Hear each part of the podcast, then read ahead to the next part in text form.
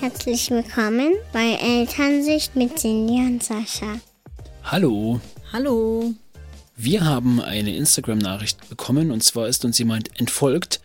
Und zwar nicht einfach so entfolgt, sondern noch mit einer persönlichen Nachricht dazu. Und das fand ich sehr cool und sehr toll. Und zwar ging es da unter anderem um das Thema einfach Überforderung, dass man irgendwie diese perfekte Insta-Welt sieht, wie alle tolle Ideen haben, wie man mit Kindern umgeht, etc. Und dass das für diese Person in dem Moment zu viel war und vielleicht sogar ein bisschen runtergezogen hat.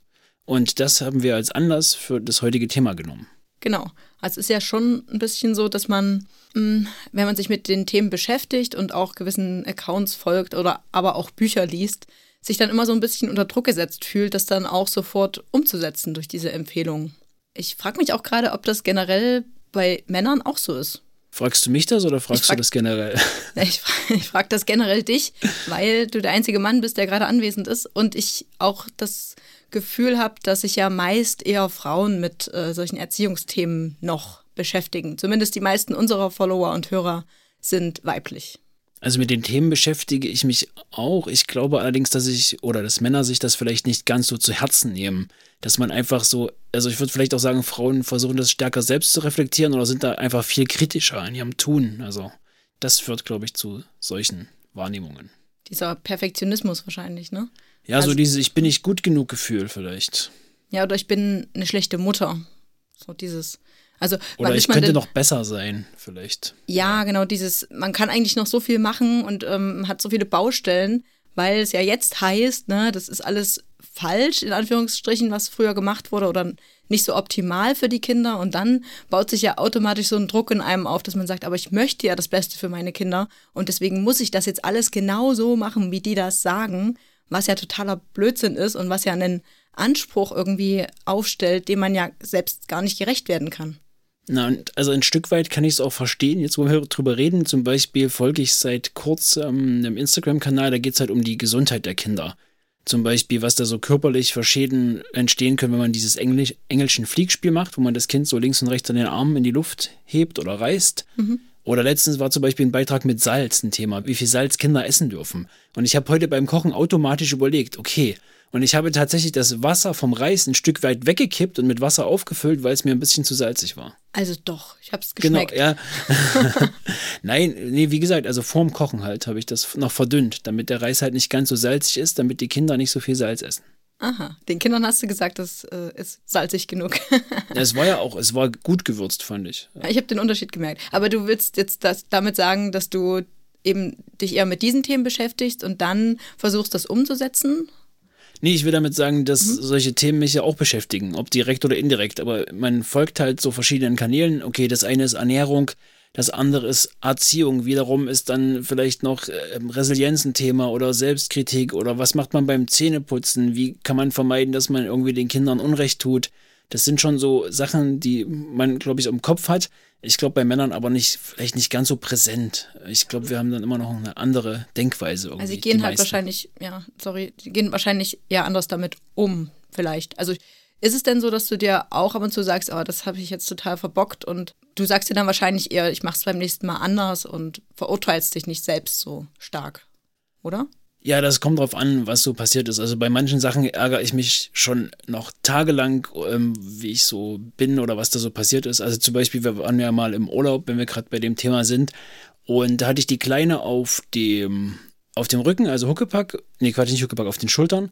Und wir sind da so durch die Gänge geflitzt und wir wollten noch schnell in den Fahrstuhl rein. Und dann sind wir halt zum Fahrstuhl gelaufen und dann ist sie mit ihrem Kopf halt oben gegen die Decke des Fahrstuhls, weil ich halt äh, nicht bedacht habe, dass der Fahrstuhl ja viel kleiner ist als der Gang. Und äh, ja, also es war jetzt nicht schlimm, es ist auch nichts blau geworden oder so. Sie hat halt geweint und ich habe mich da so schlecht gefühlt. Ich gesagt, du bist so ein schlechter Vater und äh, solche Momente gibt es durchaus. Ja, das ist ja das eine Thema, ne? sich dann eben nicht selbst zu verurteilen, weil es ja keine Absicht war. Ne? Und ist ja trotzdem, ich meine, das ist passiert, das hast du nicht mit Absicht getan, aber trotzdem ist es auch ein Thema, was damit reinspielen kann, weil es ja schon so ist, wir glauben in der Theorie irgendwie alles aufgesogen zu haben, was wir so gehört haben. Und dann machen wir es im Endeffekt mal anders und verurteilen uns dann wieder selbst. Und das ist halt aber das Ding, ne? Also wir können ja nicht von heute auf morgen einfach mal alles anders machen. Das geht nun mal nicht. Und gerade wenn wir im Stress sind, ist es eben in der Erziehung jetzt, also mal abgesehen von diesem Unfall, der da passiert ist, das ist ja, ne, das hat ja nichts mit Erziehung zu tun. Ja. Aber auch bei Erziehungsfragen ist es ja so, dass du im Stress dann meistens trotzdem wieder auf diese alten Verhaltensmuster wieder zurückgreifst, obwohl du das nicht möchtest. Und dann kommt eben diese Selbstverurteilung. Aber es geht halt auch gar nicht im Stress. Das muss man halt auch irgendwie verstehen. Und es geht uns allen so, dass wir im Stress dann eben wieder so reagieren, wie wir es vielleicht nicht möchten, weil sich das so in unserem Kopf und in unserem, ja, also es ist halt, wir haben das so mitbekommen einfach von unseren Eltern und Großeltern. Ja, ganz genau. Und vielleicht sollte unser Ziel auch einfach sein, dass die zukünftigen Generationen dabei zu unterstützen, das selber zu machen. Also, dass wir jetzt nicht alles irgendwie rauskriegen oder geändert kriegen, das ist, glaube ich, klar. Es würde ja schon helfen, wenn wir unseren Kindern jetzt mehr Sicherheit geben und aufzeigen, dass die Gleichberechtigung wichtig ist, dass die das wiederum dann noch besser bei ihren Kindern umsetzen können, dass man dann vielleicht irgendwie in zwei, drei Generationen da auf einem wesentlich besseren Stand ist. Ja, ganz genau, ganz genau. Und wir können auch noch versuchen, diesen Stress, der ja bei uns diese Verhaltensmuster auslöst, ein bisschen zu reduzieren, indem wir uns eben auch wieder um uns selbst kümmern, was ja viele von uns gar nicht können. Also wir neigen ja schon dazu, uns als Mama, sage ich jetzt wieder, ne, schon irgendwie so aufzuopfern und dann unsere Bedürfnisse so weit zurückzustellen. Das ist einfach nicht gut. Ja, ich glaube, das machen die Väter mitunter auch. Ich glaube, Mütter machen das schon noch einen Tick mehr. Also ich möchte mich jetzt nicht drum streiten, ne? aber es ist schon so, dass Mamas sich schon eher mal äh, den Toilettengang verkneifen oder ähm, ja, das Essen dann kalt essen, wenn das Kind gerade unbedingt äh, ins Bett möchte. Okay, also gut, da, gut, da gebe ich dir recht. Also Toilettengang, wenn ich auf Toilette muss, dann gehe ich auf Toilette. Und dann nehme ich das Kind gegebenenfalls halt mit. Ich habe auch schon ein Kind mehrmals auf meinem Schoß gehabt, als ich auf Toilette war, weil es mich in dem Moment brauchte, ich aber dringend auf Toilette musste. Also da waren die Kinder noch kleiner, ist aber auf jeden Fall vorgekommen. Und ja, das mit dem Essen, ja, da gebe ich dir auch recht, das würde ich dann auch nicht machen. Die zehn Minuten, die würde ich dann auch mir für mich beanspruchen. Ja, das sind halt wieder alles so Self-Care. Ähm, ja, ich dachte jetzt eher in so in der Richtung, dass man vielleicht doch das eine oder andere Hobby zurückstellt und dann doch mehr Zeit in die Familie investiert und halt seine. Glaub, ja, Freizeit ich glaube, das machen so ziemlich alle. Also wir stecken ja alle als Eltern irgendwie zurück und können nicht mehr das machen, was wir wollen. Und also wir können machen, was wir wollen, aber wir haben einfach viel weniger Zeit und wollen ja auch für unsere Kinder da sein. Und dann ist es halt so, dass man vielleicht Freunde nicht mehr ganz so oft sieht oder Hobbys nicht mehr in dem Maße ausübt. Genau. Das wird sich ja in spätestens zehn Jahren wieder ändern, von daher. Mal sehen, genau. Sind dann wahrscheinlich die Hobbys anders. Ja, also mir ist einfach wichtig, dass wir verstehen, dass wir eben nicht alles perfekt machen können. Das ist nicht möglich und das macht auch kein Mensch. Das geht einfach nicht. Und da einfach ein Stück zurückzutreten und zu sagen, ja, es ist jetzt so, wie es ist und wir sind deswegen aber keine schlechten Eltern und wir müssen da jetzt nicht so das schlechte Gewissen mit uns haben und ja, dürfen nicht so streng mit uns sein, einfach.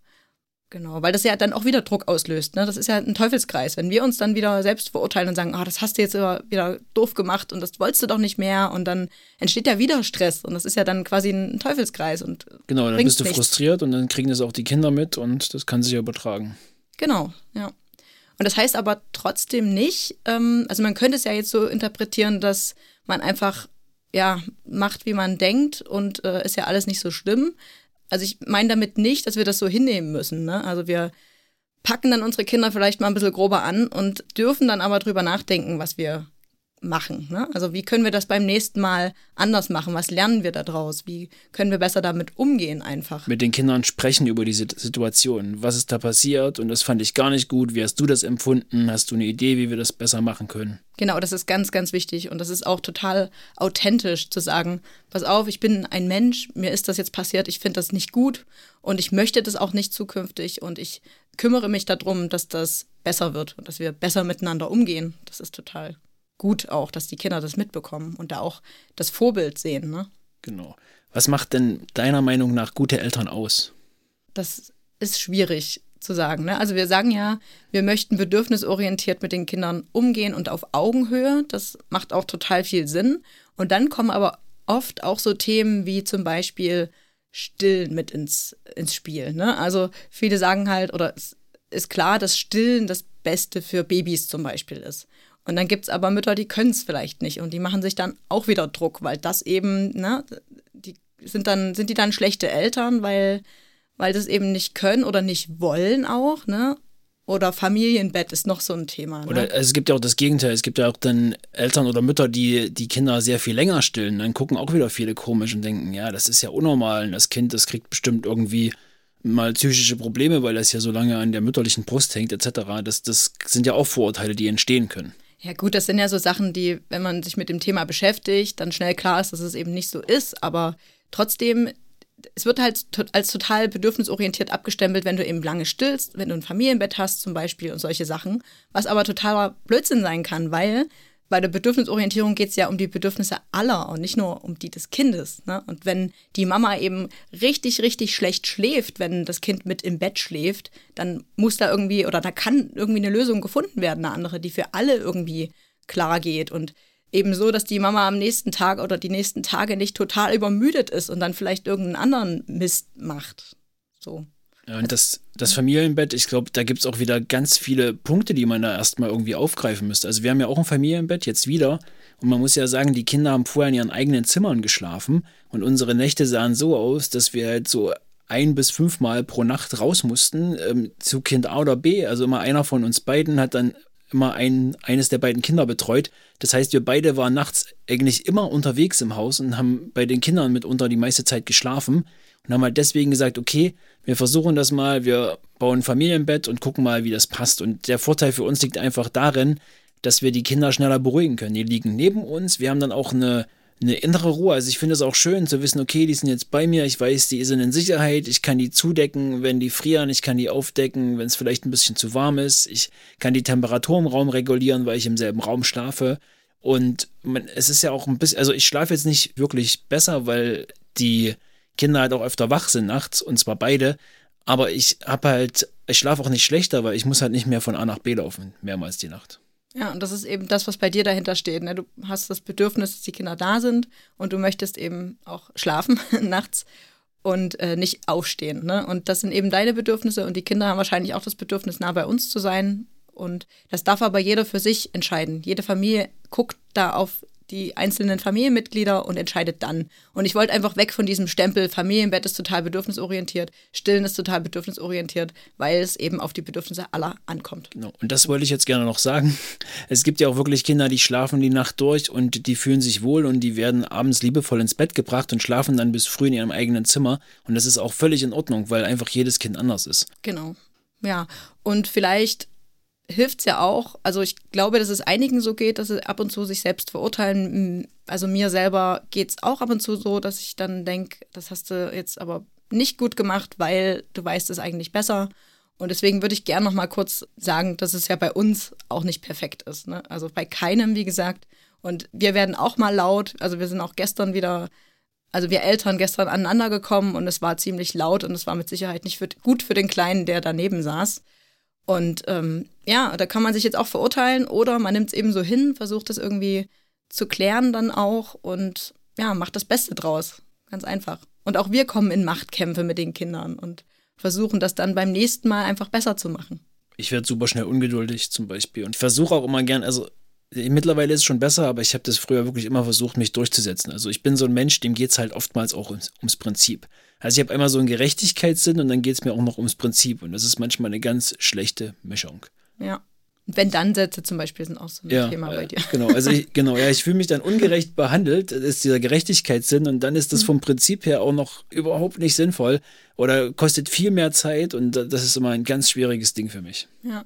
Und bei uns ist es ja auch so, ich meine, wir könnten so vieles gleichzeitig versuchen umzusetzen, aber es funktioniert nicht. Und deswegen ist es einfach besser, Schritt für Schritt das zu versuchen, da in den Prozess zu gehen und sich bewusst zu machen, dass es aber schon ein erster Schritt ist, zu wissen, was, was wir eigentlich wollen und wie wir mit unseren Kindern umgehen wollen. Und das finde ich eigentlich gut und deswegen beschäftige ich mich auch mit diesen Themen. Genau.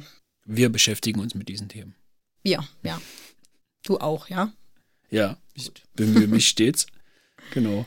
Ja, und vielleicht auch einfach ein bisschen gelassener an die Situation gehen. Einfach, wenn man jetzt sagt, okay, wir kommen wahnsinnig oft zu spät oder wir haben immer Zeitdruck, dann halt wirklich zu, zu gucken, wo es geht. Ich plan halt eine halbe Stunde fürs Anziehen ein.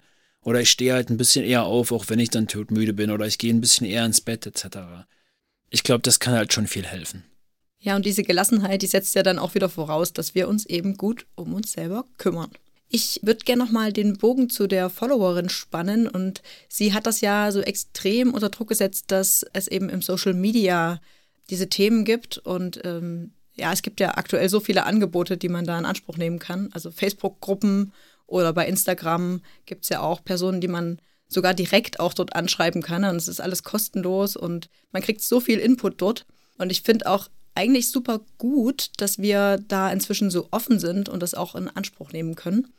Und natürlich verstehe ich sie aber gleichzeitig, dass es da auch schwierig ist. Ne? Wenn man sich das so äh, annimmt und versucht, alles perfekt zu machen, wird es natürlich wieder schwer. Ich finde trotzdem, dass es ähm, mittlerweile schon besser geworden ist. Also gerade so bei Instagram ist es ja zumindest in meinem Kreis, in dem ich mich da, dort bewege, nicht mehr so, dass da nur noch das Positive gezeigt wird und dass wirklich immer alles perfekt ist, sondern da wird schon auch häufiger mal gesagt, dass es eben ja nicht so gut läuft oder ja, also gerade jetzt wahrscheinlich im Bezug auf Corona auch nochmal noch mal intensiver. Wie findest du das? Ich gebe dir gerne recht, also auch zum Beispiel, wenn es jetzt um Körperkultur etc. geht, da ist es schon alles viel offener geworden und auch gerade bei, also ich folge halt auch einigen weiblichen Influencerinnen, äh, die halt wirklich dann auch was so feministische Themen aufgreifen und es ist schon sehr cool und interessant, was da so passiert, was die so machen und für was die kämpfen. Hm. Also ich muss schon ehrlich sagen, für mich ist es eher eine Motivation, da dran zu bleiben auch. Wenn ich mir diese Inhalte nicht anschaue oder mich nicht weiter belese, dann wäre es bei mir wahrscheinlich so, dass ich dann auch wieder eher in alte Muster zurückfallen würde und das dann so ein bisschen in Vergessenheit gerät. Deswegen bin ich da wirklich auch so super froh drüber, dass es da so viele gibt, die da was machen zu dem Thema. Und ich sehe das eher so als nice to have. Also ich schaue mir das an, gucke, was da für mich interessant ist und versuche mir das da mitzunehmen. Gibt mhm. halt auch Sachen, wo ich sage, okay, das entspricht jetzt nicht so meiner Meinung. Nee, natürlich nicht. Man sucht sich ja die Sachen raus, die einem ansprechen ich sehe sie jetzt aber, also ich sage jetzt nicht, okay, das muss ich jetzt so und so machen, weil die machen das so und das scheint gut zu sein und ähm, alle auf Instagram, die machen jetzt gerade irgendwie das und das und das müssen wir jetzt genauso umsetzen. Das ist halt nicht der Fall bei mir. Und ich weiß halt nicht, ob das vielleicht so ein Druck ist, den sich andere dann machen. Ja, genau, das ist halt der Punkt. Ne? Man muss es ja nicht genauso machen, wie die anderen das machen. Hilfreich ist halt dieses äh, Bewusstsein einfach dafür, dass Kinder eben auch wichtig sind und gleichwertig sind. Ne? Das, das ja, aber man muss es eben nicht genauso machen. Das habe ich ja eben schon mit diesem Stillen und mit diesem Familienbett gemeint, dass es eben so ist. Aber ich finde, es hat auch noch einen großen Vorteil eben, dass man sich da auch so gut austauschen kann über die Themen. Und das ist wirklich wichtig. Ja, ich denke, man könnte auch einfach versuchen, vielleicht so eine Art Fastenzeit zu machen. Das machen auch einige, wo man sagt, ich bin jetzt mal eine Woche offline. Ich lösche wirklich diese Social Media Apps von meinem Telefon, lege an die Stelle irgendwas anderes, zum Beispiel Audiobooks oder irgendwelche interessanten Apps, die ich halt sonst noch nutze und dass ich da auch einen Ausgleich habe. Also das, der Körper, der drückt ja immer so aus Reflex an diese Stelle, weil man ja irgendwie dann 20 Mal am Tag vielleicht die, auf dieser Social Media Plattform ist. Und das könnte man dann ganz gut ausgleichen. Mhm. Ja, es ist ja auch völlig legitim, mal eine Pause zu machen. Und ich finde auch, wenn sie jetzt sagt, sie braucht eine Pause, dann soll sie sich doch die Pause nehmen. Das ist doch, eigentlich ist es ja auch Selfcare, ne? Wiederum. Ja.